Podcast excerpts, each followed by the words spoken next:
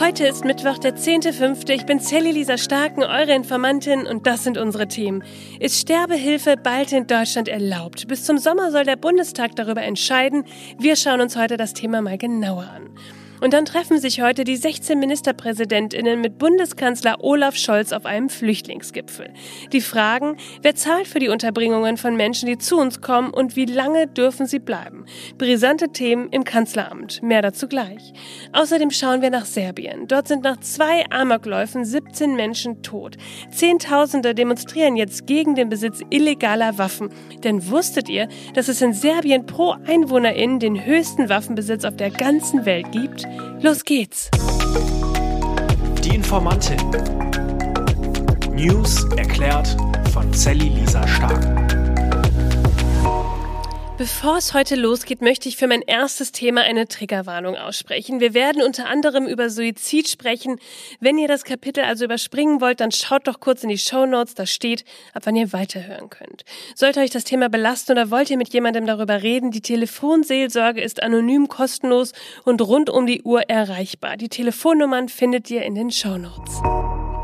Ihr Lieben, unser erstes Thema heute ist ein sehr sensibles. Ihr wisst es, irgendwann ist die Zeit für uns um. Irgendwann werden wir sterben, unausweichlich. Und vielleicht macht ihr euch jetzt noch keine Gedanken darum, verdrängt es. Vielleicht ist das Thema aber auch schon Teil eures Lebens. Sei es durch den Tod eines geliebten Menschen, eines Freundes oder die eigene verkürzte Lebenserwartung oder zum Beispiel durch psychische Krankheiten. Wir reden heute über Sterbehilfe, denn die soll jetzt neu vom Bundestag geregelt werden. Und was da gerade alles besprochen wird, das schauen wir uns mal genauer an. Okay, stellen wir uns jetzt mal vor, ein alter Mensch, der hat vielleicht viele Krankheiten, liegt nur noch im Krankenhaus und hat Schmerzen und leidet schon seit vielen Monaten. Und denkt sich dann seit längerem eigentlich schon, das möchte ich nicht mehr. Ich möchte Sterbehilfe in Anspruch nehmen. Das könnte er dann in der Schweiz zum Beispiel machen, denn in Deutschland war das bislang verboten. Bis 2020. Da hat das Bundesverfassungsgericht dann das Verbot der Sterbehilfe für verfassungswidrig erklärt. Und damit war dann klar, es müssen neue Regelungen her, denn so ist es gerade einfach eine Grauzone und das ist natürlich auch nicht okay. Also wir müssen nochmal darüber nachdenken, wie wir Sterbehilfe in Deutschland doch tatsächlich regeln könnten. Und jetzt gibt's im Bundestag drei Lösungsvorschläge und einer davon soll es vor der Sommerpause, also bis Juli, noch werden. Das ist ja ganz schön wenig Zeit, um sich auf einen Vorschlag zu einigen, oder? Bei so einem brisanten Thema ist es dann auch so, dass die Abgeordneten nicht in ihrer Fraktion abstimmen, sondern einzeln und ganz frei nach ihrem Gewissen entscheiden können. Das ist dann so, ne, dass SPD oder vielleicht auch die CDU keine Richtung vorgeben in ihrer Fraktion, sondern jeder Abgeordnete darf das dann wirklich selbst entscheiden. Das hatten wir damals zum Beispiel auch bei der Ehe für alle so. Ja, so viel zum Wie, zum Prozedere. Aber worüber stimmen die Abgeordneten ab? Ja, dazu hat sich gestern der ehemalige Chef vom Ethikrat gemeldet und gesagt, Leute, die Vorschläge, die sind alle nicht okay. Sie wären, Zitat, eine Verschlimmbesserung. Ja, wie kommt er darauf? Alle drei Vorschläge sehen vor, dass Sterbehilfe bürokratisiert wird. Schauen wir uns die doch mal kurz an. Der erste Vorschlag ist von dem SPD-Abgeordneten Lars Castellucci und er will assistierte Suizide grundsätzlich unter Strafe stellen und nur bei einigen Voraussetzungen wären diese dann straffrei. Dafür müsste man 18 Jahre alt sein und zwei psychiatrische Untersuchungen und ein Beratungsgespräch vorweisen und erst nach den verpflichtenden Untersuchungen und den Gesprächen ist der Weg in den assistierten Suizid frei. Renate Künast von den Grünen kommt mit dem zweiten Vorschlag um die Ecke. Sie sagt, jeder soll allein entscheiden und jeder kann Suizidhilfe wahrnehmen. Damit wäre das psychiatrische Gutachten nach ihrer Vorstellung also raus, weil sie findet, das hätte wenig mit Selbstbestimmung zu tun. Aber eine Beratung soll es dennoch geben und auch verpflichtend. Und der dritte Vorschlag, der kommt von FDP-Politikerin Katrin Helling-Pla. Sie sagt, wir brauchen ein gesetzlich verankertes Recht auf einen selbstbestimmten Tod und das sollte jeder in Anspruch nehmen dürfen. Sie schlägt vor, dass ein Arzt oder eine Ärztin ein Arzneimittel zum Zweck der Selbsttötung verschreibt. Voraussetzung dafür ist unter anderem eine Beratung durch eine entsprechende Stelle und die Verschreibung soll grundsätzlich frühestens zehn Tage nach der Beratung und spätestens acht Wochen danach erfolgen können. Ja, ihr habt es vielleicht gemerkt, der Vorschlag von Kühners und und Henning Pla, die sind sich ganz schön ähnlich und sie wollen sich jetzt auch zusammenschließen, damit der erste Vorschlag von SPD-Mann Castellucci weniger Chancen hat. Der große Unterschied zwischen diesen Vorschlägen ist ja eigentlich, dass Vorschlag 1 eine Strafbarkeit vorsieht, die nur unter bestimmten Umständen straffrei wäre und die anderen beiden Vorschläge, die wollen ein Recht auf Sterbehilfe. Und der ehemalige Chef des Ethikrats, der sagt jetzt, das ist alles noch zu viel Bürokratie. Von einem Beratungsgespräch können zum Beispiel Sterbehilfevereine als professionelle HelferInnen profitieren und damit Geld verdienen, denn natürlich kosten die, wie alles andere auch, eben Geld. Ja, und Ärztinnen haben jetzt schon kein Verbot mehr nach dem Urteil des Bundesverfassungsgerichts Beihilfe zum Suizid zu leisten und sie sollten deshalb auch die Beratung übernehmen. Und das Geld, das eigentlich nach diesen Vorschlägen ja vielleicht in psychiatrische Gutachten und Beratungen gesteckt werden würde, das könnte man dann auch besser anlegen. In Suizidprävention einerseits sowie die Palliativ- und Hospizversorgung andererseits. Hier geht es dann darum, das Leben für die Betroffenen lebenswerter oder wieder erträglicher zu machen, sodass der Suizid als buchstäblich letzter Weg offen bliebe. Ja, das ist gar kein leichtes Thema. Es ist wirklich schwer, sich in die Situation von Menschen hineinzuversetzen, die ihr Leben selbstbestimmt beenden wollen. Und deshalb muss man die Betroffenen auch anhören und nicht nur theoretische Lösungen entwickeln, sondern nah an den Lebensrealitäten. Ich glaube, im Kern geht es doch darum, das Thema Suizid zu enttabuisieren, damit Menschen offen sprechen können und man ihnen auch helfen kann. Und die große Frage, die wir eigentlich in Deutschland mit der Sterbehilfe verbinden, die ist ja, ob es okay ist, dass man diese Entscheidung allein treffen treffen darf. Gilt hier also auch die körperliche Selbstbestimmung.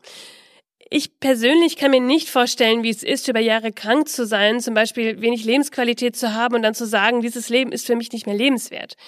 Dürfen wir nur anderen Menschen diese letzte Selbstbestimmung wirklich verwehren? Oder sollten wir Hilfe leisten und sie beim Suizid begleiten? Hat jeder Mensch das Recht, über seinen Todeszeitpunkt und seine Todesart zu bestimmen oder nicht? Das Thema stimmt mich wirklich total nachdenklich und mir war es wichtig, dass wir uns das heute mal etwas genauer anschauen, denn die Sterbehilfe, die wird kommen. Es bleibt nur noch die Frage offen, inwieweit das eigene Recht dabei beachtet wird oder doch eingeschränkt wird. Was denkt ihr? Schreibt mir mal. Und dann kommen wir zum nächsten Thema. Was macht Olaf Scholz eigentlich gerade?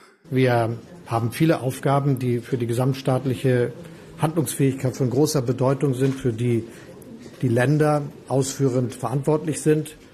Und deshalb ist es wichtig, dass wir uns verständigen über viele Fragen, die relevant sind. Olaf Scholz sagt, wir müssen uns verständigen. Über was denn genau? Es geht um den Flüchtlingsgipfel, der heute stattfindet. Und ich sage euch, da war einiges los. Viel Gezanke, viele Diskussionen zwischen Bund und Ländern. Und wir sprechen jetzt mal darüber, was da heute eigentlich alles auf uns zukommt. Heute empfängt der Bundeskanzler Olaf Scholz die 16 Ministerpräsidentinnen. Sie wollen über Geflüchtete sprechen, aber eigentlich geht's ums schöne Geld. Die Länder wollen mehr Zaster vom Bund. Die Zahlen der Menschen, die zu uns kommen, die steigt weiter und die Länder sehen ihre Kommunen an der Belastungsgrenze und sagen, Olaf, gib uns mehr Geld, wir schaffen das sonst nicht. Und das Kanzleramt reagiert darauf aber bislang sehr verhalten. Die sagen, wir zahlen schon Milliardenbeträge, aber wir könnten für Entlastung sorgen, wenn wir zum Beispiel die Aufenthaltsdauer von Geflüchteten mit eingeschränktem Schutzstatus von einem auf drei Jahre verlängern. Dann haben die Behörden nicht mehr so viel zu tun und können sich auch um andere Aufgaben kümmern. Ja, nur das sieht wohl nicht die gesamte Ampel so. Und trotzdem dürfen wir die Augen nicht verschließen vor den Problemen, die es in der Realität gibt. Und da sehen wir, dass viele Kommunen an ihre Belastungsgrenzen gehen. Und da reicht es natürlich nicht, Danke zu sagen, am Seitenrand zu stehen, sondern das heißt konkret, wir müssen jetzt darüber reden, wie wir besonders belastende Kommunen besser unterstützen können und wenn nötig eben auch finanziell unter die Arme greifen können. Das war die Vorsitzende der Grünen, Ricarda Lang. Also doch mehr Geld? Der Sprecher der Bundesregierung, Steffen Hebestreit, hat dann aber gesagt, der Bund würde bereits einen erheblichen Teil der Kosten für die Aufnahme von Geflüchteten in Deutschland tragen. Zitat, richtig ist, dass die Kommunen vor finanziellen Herausforderungen stehen. Für deren Finanzsituation würden aber die Länder die Verantwortung tragen, denn direkte Finanzbeziehungen zwischen Bund und Kommunen, das gibt's einfach rechtlich nicht. Ja, die Ministerpräsidentinnen sind damit aber überhaupt nicht einverstanden und haben sich für Mittwoch vorbereitet. Und das sagte der Ministerpräsident aus NRW, Hendrik Wüst, dazu. Dass der Bund jetzt vor diesen Gesprächen äh, zu verstehen gibt, dass er keinen weiteren Euro geben will, die Kommunen nicht weiter unterstützen äh, will, ist deshalb keine angemessene Antwort. Das ist so keine Grundlage für gute Gespräche. Das zeigt, dass der Bund kein ausreichendes Problembewusstsein hat. Und deswegen stellen wir uns auf sehr, sehr langwierige und schwierige Verhandlungen am Mittwoch ein. Ich sag euch, das klingt nach einem richtig aufregenden und auch irgendwie anstrengenden Tag heute. Die 16 Bundesländer, die haben dann gestern auch noch ein Papier verfasst, das ihre Forderungen vereint. Und wie praktisch, das lag dann gestern auch schon vor dem Gipfel dem ARD Hauptstadtstudio vor. Und in dem Papier steht, der Bund, der soll zahlen und das soll sich nach der Zahl der aufgenommenen Menschen je Bundesland richten. Zitat aus dem Papier, es bedarf eines Finanzierungsmodells, das der Höhe nach angemessen ist und sich verändernden Flüchtlingszahlen anpasst.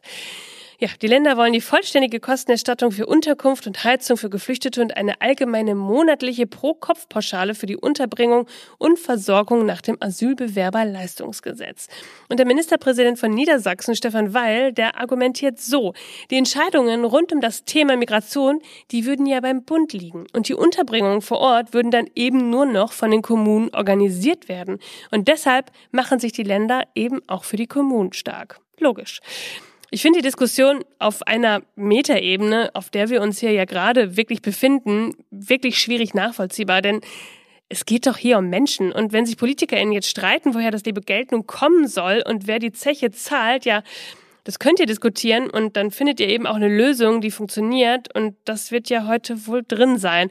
Man darf bei solchen Gipfeln einfach nie die Menschen aus dem Blick nehmen. Und aktuell sieht es in einer Flüchtlingsunterkunft eben sehr voll aus. Und das sagt auch Wiebke Judith, Sprecherin von Pro Asyl. Was die Geflüchteten natürlich in ihrem Alltag mitbekommen, ist einmal, dass die Unterbringungen sehr voll sind, ähm, dass es vielleicht auch mangelnde Kapazitäten für notwendige Unterstützung für sie gibt, dass ähm, auch natürlich zum Beispiel das Thema Ausländer Ausländerbehörden und Überlastung der Ausländerbehörden bei ihnen eine Rolle spielt. Also es ist sehr schwierig ist, Termine zu bekommen. Und das wirkt sich natürlich auf ihren Alltag auch aus. Und deshalb. Ich hoffe natürlich, dass es eine Konferenz, zu der der Bundeskanzler eingeladen hat mit den Ministerpräsidenten äh, und Ministerpräsidentinnen, dass es dort zu einer Einigung kommt. Die Kommunen sind sehr stark belastet und ich hoffe sehr, dass es eine Einigung im Sinne der Kommunen gibt hoffen wir, dass sich Innenministerin Nancy Faeser dafür heute auch genauso einbringt. Wenn ihr an Waffenbesitz und Amokläufe denkt, welches Land kommt euch da als erstes in den Sinn? Bei mir war es bislang die USA. Das liegt natürlich daran, dass dort wirklich super viel passiert und die Gefahr eines Kindes bei einem Amoklauf zu sterben statistisch höher ist als bei einem Autounfall. Aber Jetzt haltet euch fest, die meisten Waffen pro Kopf der Bevölkerung gerechnet befinden sich tatsächlich in einem europäischen Land, in Serbien. Und da protestieren deswegen gerade Zehntausende Menschen. Nach zwei Amokläufen in Serbien in den letzten Tagen sind 17 Menschen gestorben. Was für eine schreckliche Tragödie. Und diese Taten hat die Regierung nun zum Nachdenken gebracht. Denn es gibt wirklich viele illegale Waffen in Serbien und die sollen jetzt abgegeben werden. Wer bis zum 8. Juni illegal aufbewahrte Schusswaffen, Handgranaten, Munition und andere Waffen bei der Polizei abgibt, wird dann auch wohl straffrei bleiben. Das sagt jetzt das serbische Innenministerium. Und Wer den Aufruf aber ignoriert, der wird strafrechtlich verfolgt und müsse dann bei einer Verurteilung mit mehreren Jahren Gefängnis rechnen. Ja, nur warum gibt es in Serbien so viele Schusswaffen? Es gab einfach sehr viele Kriege in den 90er Jahren in der Region und da sind einfach viele Waffen im Privatbesitz geblieben und auf die Einwohnerzahl gerechnet sind so viele Schusswaffen im Umlauf wie in kaum einem anderen Land der Welt. Nach Regierungsangaben sind mehr als 760.000 Schusswaffen registriert und das bei 6,8 Millionen EinwohnerInnen. Und in der Region gibt es viele Spannungen zwischen verschiedenen Ethnien. Es gibt Übergriffe gegenüber Minderheiten und dann eben auch eine gewisse politische Instabilität und wirtschaftliche Probleme. Ja, und das ist doch wohl Grund genug, genug, dass die Waffen nun endlich abgegeben werden müssen.